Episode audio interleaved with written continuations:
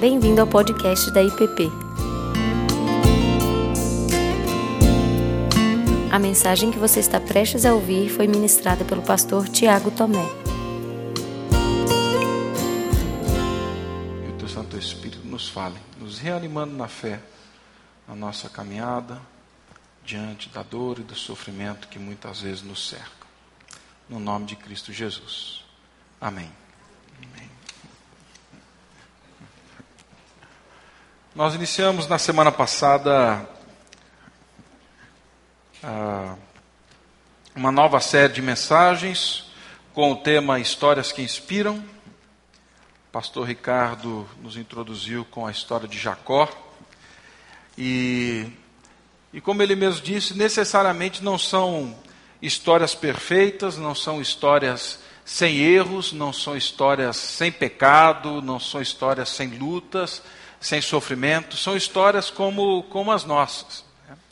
Mas elas são histórias que inspiram, porque eu acredito que elas fazem uma ponte rápida, direta, muito precisa, não só com as nossas histórias pessoais, mas principalmente com a história que Deus tem construído, tem realizado, tem escrito por meio da vida deles e por meio da nossa vida.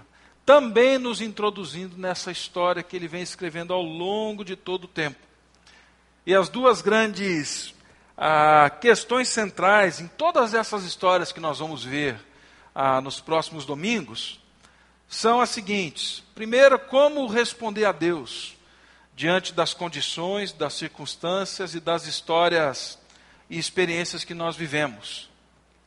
Creio que essa é uma pergunta importante a respondermos.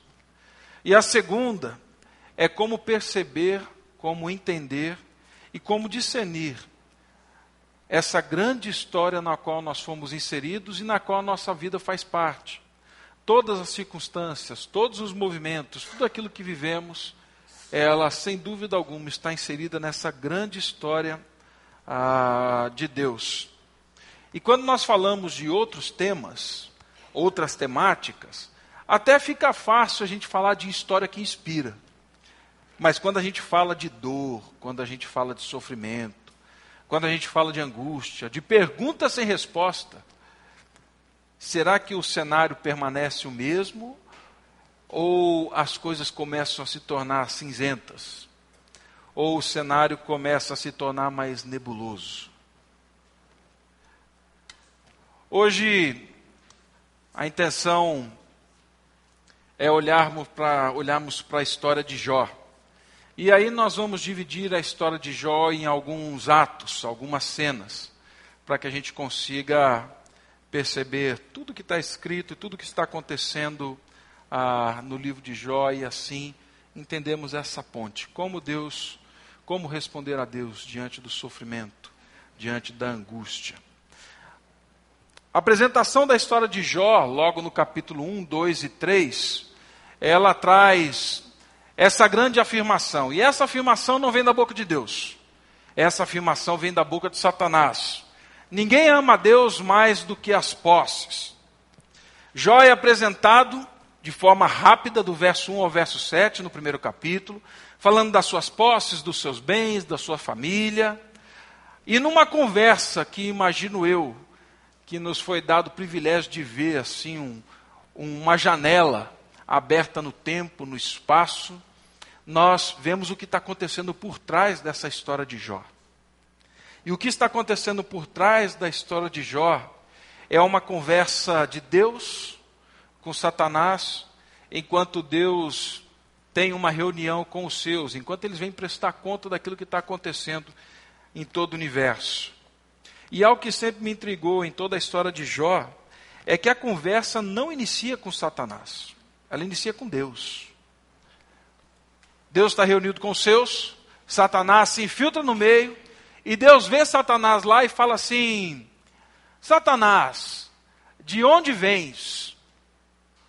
Satanás responde: Eu vim de rodear a terra, eu vim de andar por aí. E aí então Deus dá uma alfinetada em Satanás e fala assim: Pois é, você viu meu servo Jó?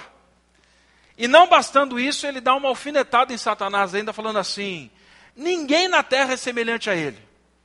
Sabe por quê? Porque ele é o homem mais piedoso que já se viu por aqui, não tem ninguém semelhante a ele. Ele é íntegro, ou seja, ele faz o que é certo quando está sozinho, mesmo quando ninguém está vendo, mesmo quando ele vai levar algum prejuízo, ele faz o que é certo. Ele é reto, ou seja, a integridade dele extravasa para o ambiente público. As pessoas conseguem enxergar retidão na vida dele. Ele é temente a Deus, o princípio da sabedoria, Provérbios 1, 7. E mais, ele se desvia do mal, ele é santo. Esse homem é santo. Satanás poderia ter respondido assim: Ó, eu conheço uma crentaiada meia-boca aí, mas esse não conheço, não. A resposta de Satanás é outra. Ela fala assim: deveras, é lógico. Eu conheço esse camarada. Quem não conhece esse camarada? O Senhor secou a vida dele de sebe, de cuidado. A família dele prospera, os bens dele prosperam, tudo que ele toca dá bem. Não está lá na Bíblia, mas eu falei para o jovem semana passada que eu imagino que o Jó devia ser bonitão também para fechar o pacote. O Senhor acertou a vida dele, o Senhor cercou de tal forma que não tem jeito dele não temer ao Senhor. E a pergunta que Satanás é: debalde, acaso Jó realmente teme a Deus? Será que ele não teme o Senhor só porque o Senhor cercou ele todas essas coisas? Será que ele não teme o Senhor só porque o Senhor deu todas essas coisas para ele? Satanás dança, lança duas hipóteses aqui. A primeira é: ninguém adora a Deus por ele, por ser quem ele é. As pessoas adoram a Deus por aquilo que ele dá.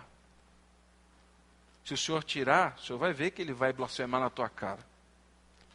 Deus é o pote de ouro no final do arco-íris. Ele é a fonte de lucro. E Jó adora ao Senhor não por causa do seu caráter, mas é porque o Senhor enche o bolso dele de moeda de ouro. Segundo lugar, Satanás fala assim: tira dele essas coisas, e o Senhor vai ver se ele não blasfema na tua cara, na tua face. Porque isso é que acontece com todo homem, Deus. Eu estou rodeando a terra, eu estou vendo isso. E sem que Jó soubesse, Deus fala assim: Satanás, pode tirar tudo que Jó tem. Pode tirar todas as coisas, só tem uma, um porém: não toque a vida. Tire todas as coisas que ele tem, só não toque a vida. Meu irmão, eu quero chamar sua atenção para um ponto. Que o que acontece com Jó não é um ataque a Jó. O que acontece com Jó é um ataque a Deus. Satanás está diante das hostes celestiais, Satanás está diante desse público que acompanha toda a história, e Satanás faz um desafio a Deus: ninguém teme o Senhor, o Senhor é um manipulador. E Deus fala assim: creio que não é dessa forma, Satanás. E aí então Deus, numa atitude muito corajosa, e eu arrisco dizer, Deus coloca a reputação dele nas mãos de um camarada chamado Jó. Pode tirar tudo. Pode mexer em todas as coisas. Só não tira a vida. A estratégia de Satanás é a mesma. Ele sempre quer atacar Deus. Mas desde o Éden, como ele não pode atacar Deus, o que ele faz? Ele ataca a primícia da sua criação, aquele que foi criado à imagem e semelhança de Deus. Ele quer cuspir no rosto de Deus, mas ele não faz, ele quer agora então cuspir na criação. A estratégia de Satanás não é acabar com Jó, é acabar com a reputação de Deus. E aí então Satanás faz, sai dali e faz um estrago na vida de Jó. Ele acaba com a vida financeira de Jó. No verso 3, ah, nós vemos que Jó tem bens, e a partir dali que Satanás desce e vem fazer esse estrago num dia só. Por meio dos sabeus, do fogo e dos caldeus, Jó é levado à falência. As pessoas vão falindo ao longo dos tempos, as coisas vão sendo pronunciadas. Mas com Jó não, foi no mesmo dia. Ele perde tudo. Tudo, tudo. E a pergunta que os céus esperam é: será que ele vai negar Deus? Será que ele tem razão? Ninguém ama mais a Deus do que as posses. E aí então Jó responde, lá no verso 20, dizendo assim: Nu saí do ventre da minha mãe, e nu eu voltarei. Eu não trouxe nada para esse mundo, e eu não vou levar nada desse mundo. Portanto, aquilo que eu conquistei aqui não é razão da minha vida. Jó, aquele que teme a Deus, derrota a primeira hipótese de Satanás. Ele serve a Deus e ele continua adorando a Deus não por aquilo que ele tem, mas por quem Deus é. Aí então vem um ataque ainda da segunda hipótese, porque a família é um bem. A família é o maior tesouro que um homem pode ter. A família do Jó andava bem, os irmãos se, se conversavam, eles tinham dinheiro e viviam bem. Isso é difícil de uma família. E aí, enquanto Jó está vivendo a derrocada financeira, chega uma pessoa e fala assim: Jó, tem uma notícia que é assustadora. Seus filhos estavam festejando, eles estavam celebrando, e veio o vendaval e derrubou toda a casa. Jó, os seus dez filhos morreram.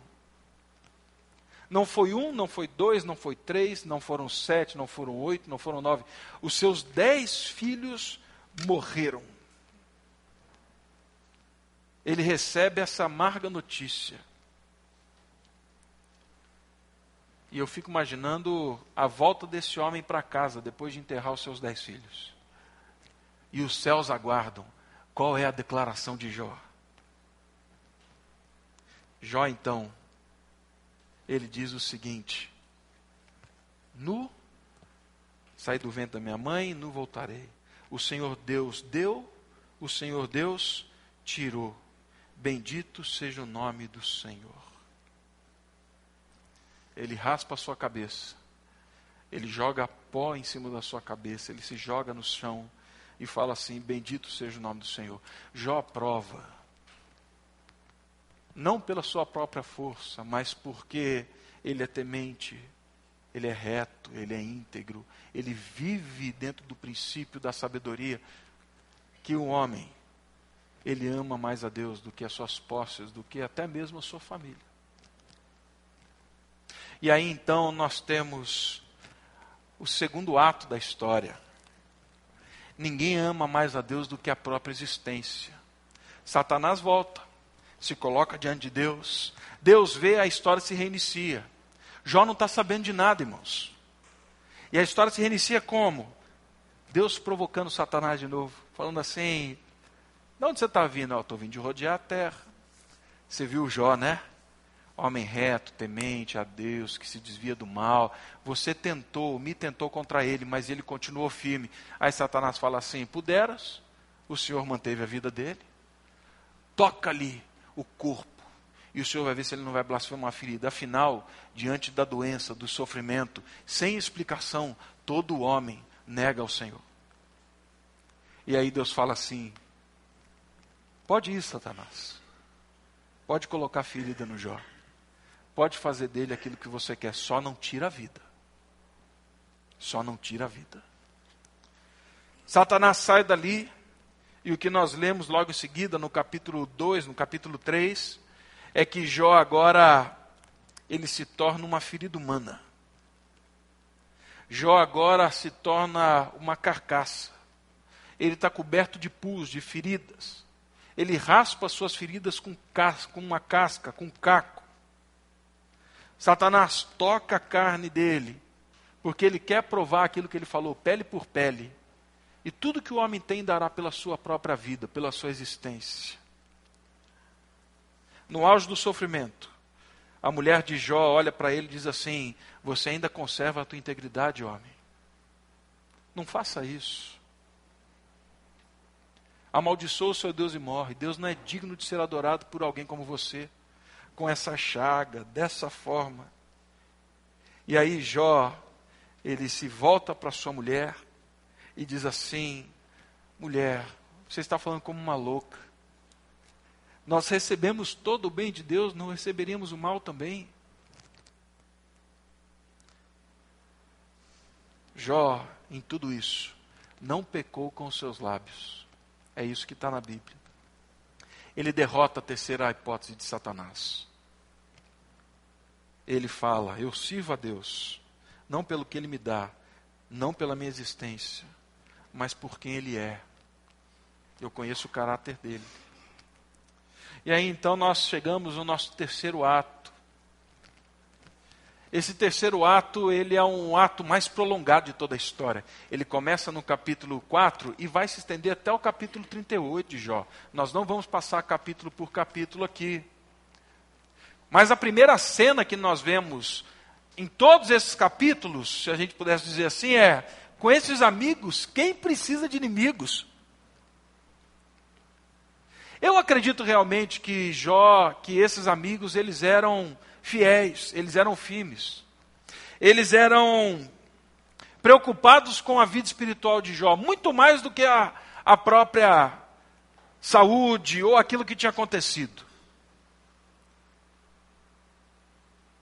E a pergunta que eu me faço, e eu faço a vocês, sempre que eu volto nesse texto é: quem de vocês, ou eu mesmo, já visitei alguém que estava num sofrimento como esse e ficou ali sete dias em silêncio, quieto, sabendo que qualquer palavra pode até mesmo atenuar aquela dor. Eles ficam em silêncio, aquele silêncio incômodo, de ver a pessoa chorando, gemendo e eles do lado. O problema é, em algum momento eles desenvolvem uma matemática muito simples para lidar com a dor e com o sofrimento. E a matemática deles é: Jó, você pecou. E você pecou muito. Porque todo aquele que peca muito é muito castigado por Deus. Portanto, Jó, o problema é que você está em pecado. Eles chamam Jó de adúltero, de ladrão, de ter roubado o dinheiro do órfão e da viúva. Eles dizem a Jó que Deus havia matado os filhos dele porque ele era um pecador. Eles fazem as críticas humanas mais terríveis. Eu acho que nesse momento a dor de Jó já não estava na pele, ela estava no coração, ela estava na alma. Jó vai sendo passado por um moedor. E aí Jó faz aquilo que eu e você faríamos naturalmente ele começa a, a se perguntar, ele começa a se queixar, e ele começa a perguntar: por que Deus? Por quê? E aí nós entramos na cena B, essas perguntas perigosas. As perguntas que talvez a nossa religiosidade não permite que a gente faça. E aí Jó fala assim: por que estou sofrendo? Por que essa dor não cessa? Por que eu enterrei meus filhos? Por que eu nasci? E já que eu nasci, por que eu não morri? E se eu não morri, por que o Senhor não secou o leite que estava no seio da minha mãe para que eu morresse ali? Por que o Senhor não me mata de vez? Sabe o que Deus responde? Nada. Trinta e poucos capítulos de resposta nenhuma. Nenhuma explicação. Sobretudo, o mais interessante nessa história, como nós lemos, a Priscila leu no texto, é que quando Deus vai falar com os três amigos de Jó, lá no capítulo 42, ele fala assim: Eu tenho algo contra vocês. E o que eu tenho contra vocês é grave. Porque vocês não falaram o que é reto como meu servo Jó.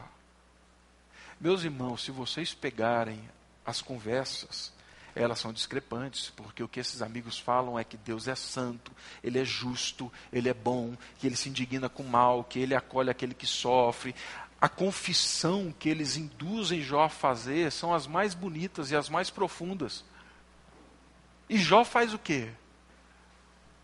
Jó só fala assim: Senhor, essas são as minhas perguntas.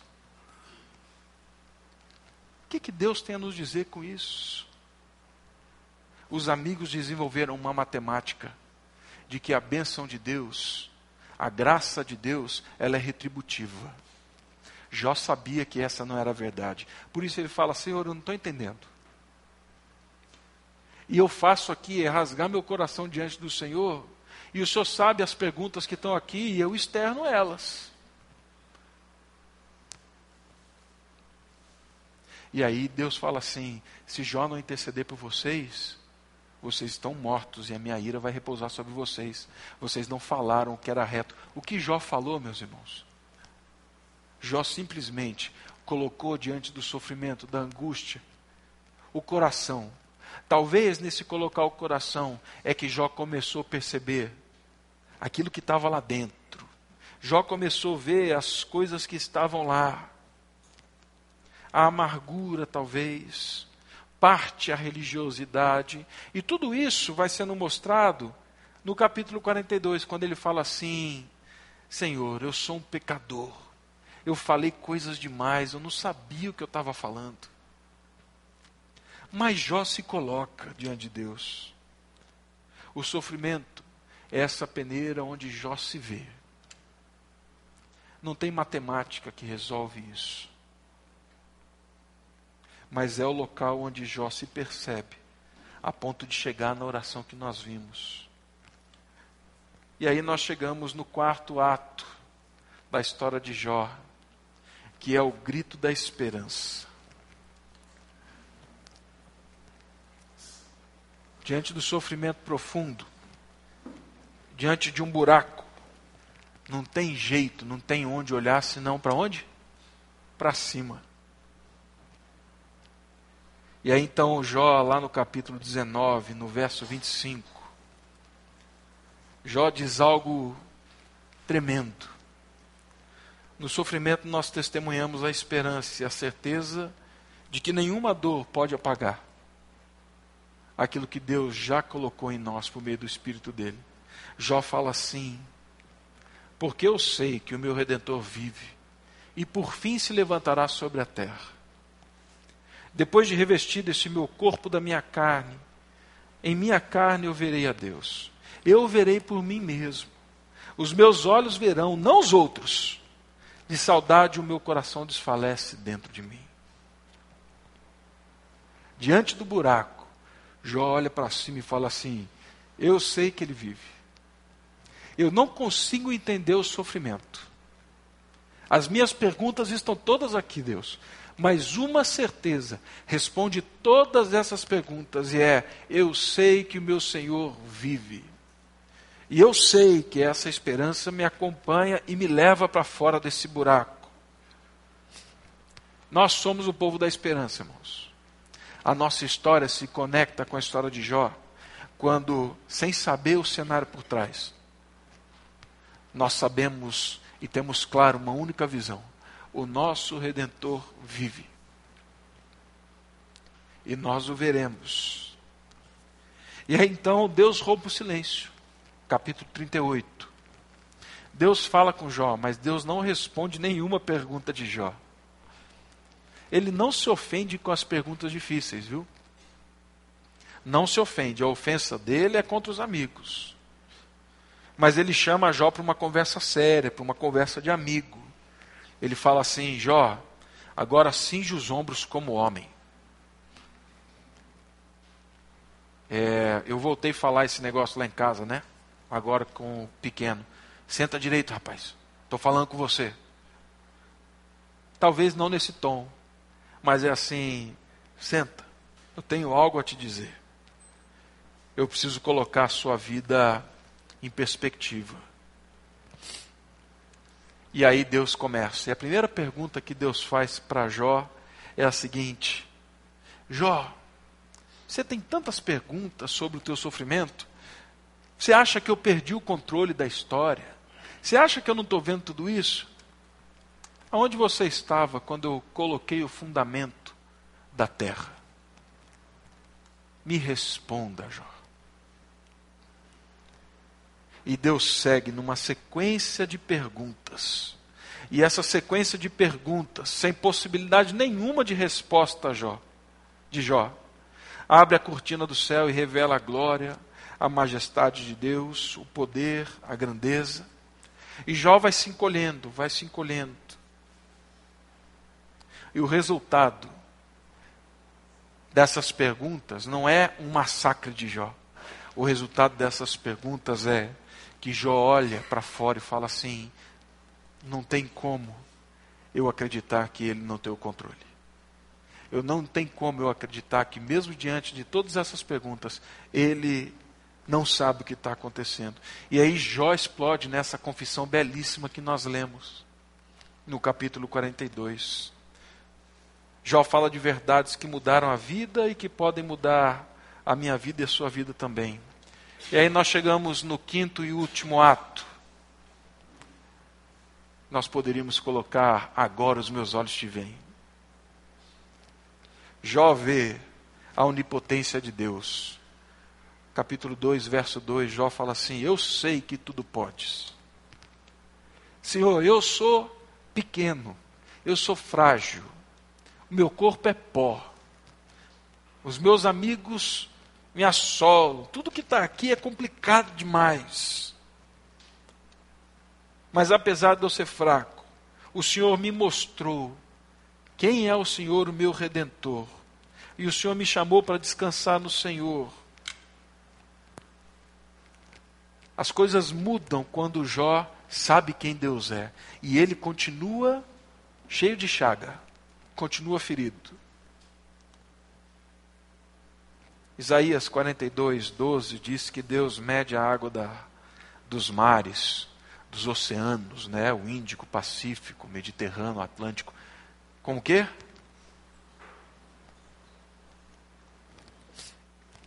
Na palma da mão. Ele pega na palma da mão. Ele pesa os montes em balança de precisão. Diz que ele sabe o nome de todas as estrelas. E que quando ele chama pelo nome, nenhuma delas vem faltar. Pergunte para um cientista, pergunte, pergunte para um astrônomo quantas estrelas tem no céu. No universo, na galáxia. Ele vai falar assim: ah, tem mais que a areia do mar. E aí a Bíblia diz que Deus chama todas elas pelo nome.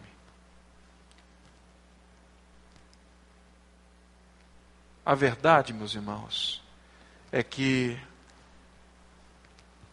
mesmo no sofrimento, e mesmo sem dizer o porquê, quando nós nos aproximamos de Deus, e como disse C.S. Lewis, o sofrimento é o megafone de Deus, quando nós nos aproximamos de Deus, a grandeza dele vai se tornando suficiente para preencher a alma que tem muitas perguntas para encher a alma de paz, mesmo sofrendo. A segunda verdade que mudou a vida de Jó, ainda no, no verso 2, é que ele compreende a soberania de Deus. Nenhum dos teus planos pode ser frustrado, Senhor. Nenhum. Meu irmão, eu não creio em coincidência. Eu não creio em olho gordo, eu não creio em sexta-feira 13, eu não acredito em garrafa de água em cima do poste de luz, eu não acredito em vassoura atrás da porta. Não acredito nesse negócio.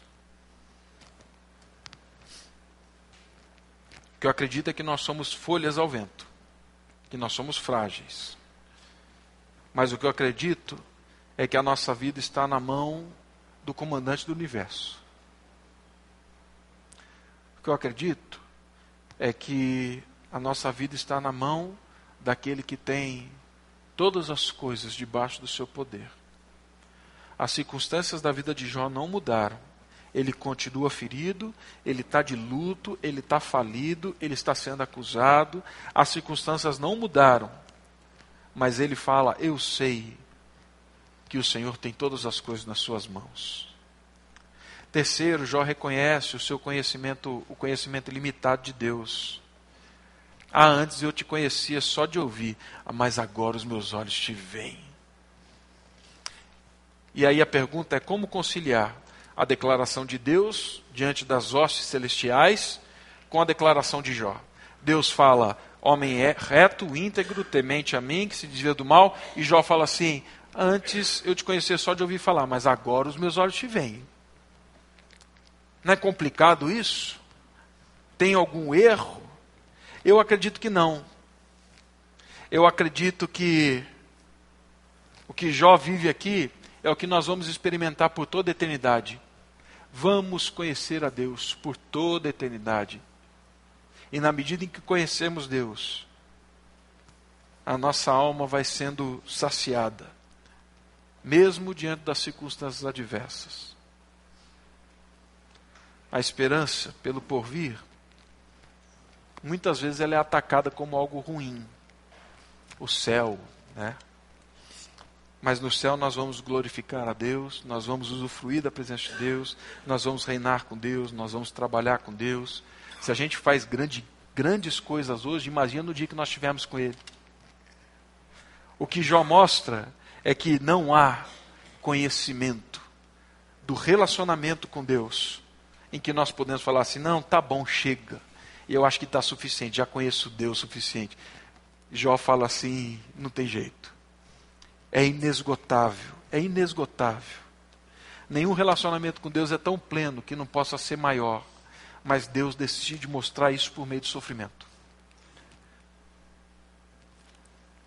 Em quarto, a enormidade do pecado de Jó. Nós já estamos caminhando para o final aqui. Jó fala assim: Por isso eu me abomino e me arrependo. Essa confissão fica bem na boca de algum dos meninos que eu visitei essa semana lá na Papuda. Mas na boca de Jó? Sério? Meus irmãos, a única afirmação que eu tenho para fazer aqui é que as pessoas que mais choram e que mais confessam seus pecados a Deus, necessariamente não são as mais pecadoras, mas são aqui por estarem mais perto de Deus, veem mais a santidade, a glória de Deus. E por isso sabem quem são. É por isso que quanto mais perto de Deus, mais pecador eu me sinto. Porque quanto mais perto, eu vejo a glória eu vejo o poder, eu vejo a santidade dele.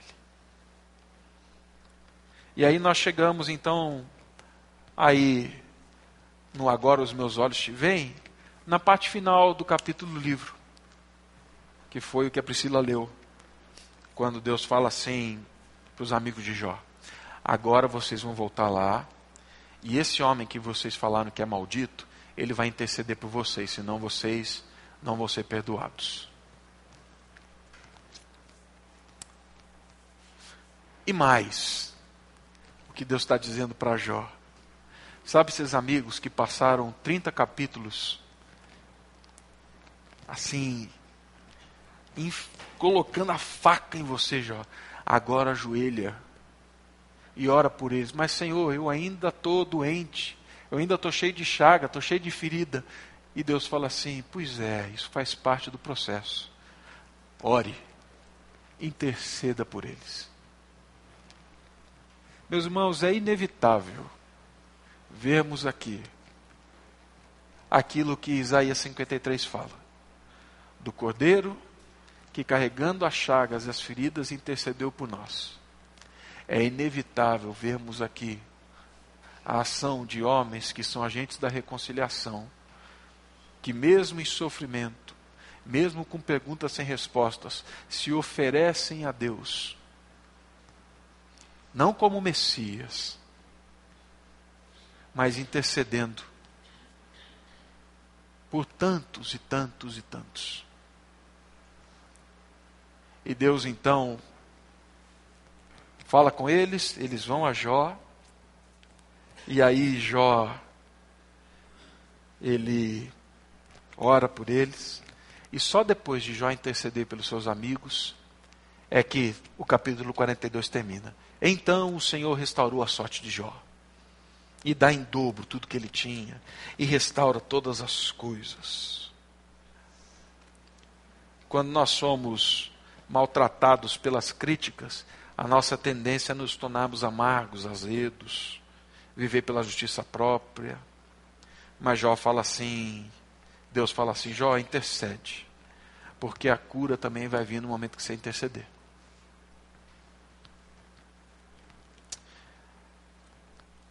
Satanás queria colocar Jó longe de Deus. Eu não estou dizendo que todo sofrimento vem de Satanás.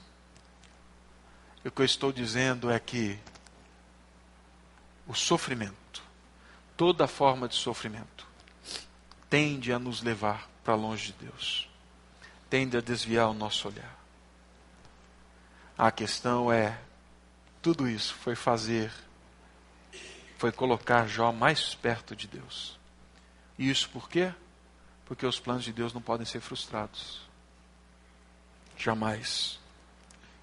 Embora o dia da dor ele seja temido, eu acredito que ele pode ser o dia em que Deus vai dizer a mim e a vocês: certamente nós vamos passar por ele. Chegou o tempo de você me conhecer, não só de ouvir, mas agora os meus olhos, os seus olhos vão me ver. Chegou o tempo em que você vai realmente entrar nesse relacionamento profundo. E aí nós colocamos as nossas perguntas, Deus faz as dele, e que Deus nos conceda a graça de termos olhos abertos, ouvidos atentos, para vermos a grandeza do nosso Deus, para que no final da dor e do sofrimento a nossa oração seja Antes eu te conhecia só de ouvir. Mas agora, agora, os meus olhos te veem. Agora os meus olhos te veem. Pai Santo, certamente o sofrimento na nossa vida ele tem inúmeras, eles vêm de inúmeras naturezas, diversas formas. Certamente o sofrimento ele se apresenta de muitas maneiras. Mas o que clamamos, Pai, é para que, mesmo em meio ao sofrimento, que as tuas respostas elas sejam dessa natureza, da natureza dessas mais de 60 perguntas, que abrem os nossos olhos para a realidade de que o Senhor é grande de que o Senhor é poderoso, de que o Senhor não abandona uma estrela no céu, o Senhor não abandona um fio de cabelo, o Senhor não, não abandona nenhum dos teus filhos, o Senhor está presente em todos os momentos. Que essa percepção e essa ciência seja suficiente para nos trazer a paz, a segurança, ainda que as perguntas permaneçam, ainda que não saibamos a resposta de muitas das perguntas que estão na nossa mente. E que diante delas também, e diante da visão do Senhor, a nossa mente se cale. Se cale em devoção, se cale em assombro, se cale na certeza de que o Senhor é bom e é grande, e que isso nos dê paz, nos conduza à paz no nome de Cristo Jesus. Amém. Você acabou de ouvir o podcast da IPP. Para saber mais, acesse nossa página em www.ippdf.com.br.